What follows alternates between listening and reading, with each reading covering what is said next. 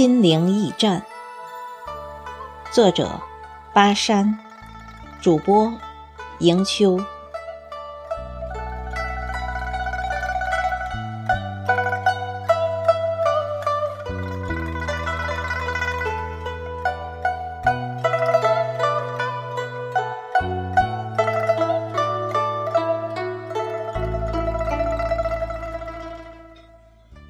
曾经，我很喜欢感受它们。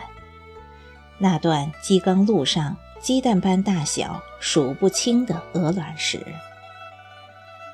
我喜欢穿着薄底鞋踩在上面，感受它们的光滑和硬度。这段鸡耕路是连着我老家的，每次回家走上这段路。我都认为是件幸福而快乐的事。我慢慢的走着，像在寻找遗失的东西。在这条路的途中，有一间小小的茅草棚，依言而大。草棚里面除卖一些小食品外，也供走累的路人歇歇脚。喝口泉水，小孩子还可以买些零食吃。这里的风景并不秀丽，两边都是几丈高的悬崖，机耕路和一条小河从中穿过。与草棚隔河而望的是几间破旧的土屋。还有一处长满荒草的废旧的采石场，这一切零零落落的斑斑点点，因为有了河面上的一座石桥，而显得整体的顺理成章。这些可以称得上是萧条的东西，却一次又一次的让我感到肃穆。桥头有棵高大浓密的黄桷树，透过它的浓荫，让我觉得此地也曾繁华过。它应该是客商往来的古代驿站，这草棚就是马棚，而那土屋应该是一排茶社。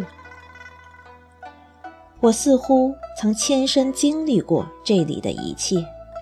看见无数马匹在这里歇脚，然后又嘶鸣着绝尘而去。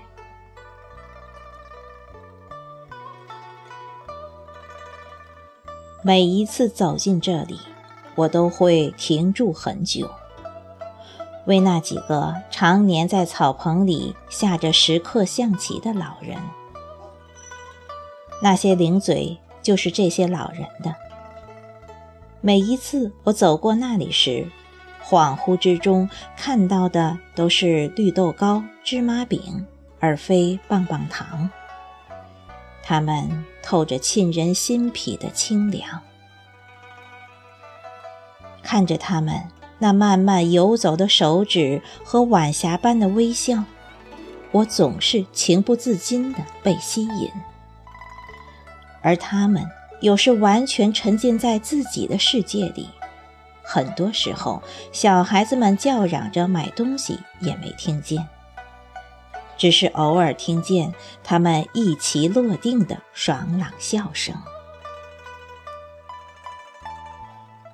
因为种种原因，我多年没回老家了，也多年没有那种身临其境的感觉了。但是许久的失落过后，我却找到了另一个净化心灵的地方，那就是漫步在陶渊明的田园间，掬一捧清泉，闻一闻东篱下的菊花，与飞鸟一起飞，徜徉在王维的山水之间，跟着李白在三月的烟柳中。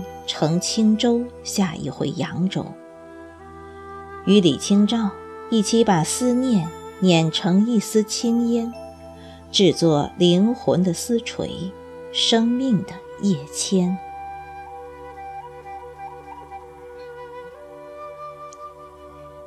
我想，我找到了真正的生命存放处，那就是拥有自己的一份古典情怀。而文学，让我更加完整的拥有了这份情怀。从以前的身临其境，到现在的间接感受，我心灵的驿站，改在了古人的肩头。眼前，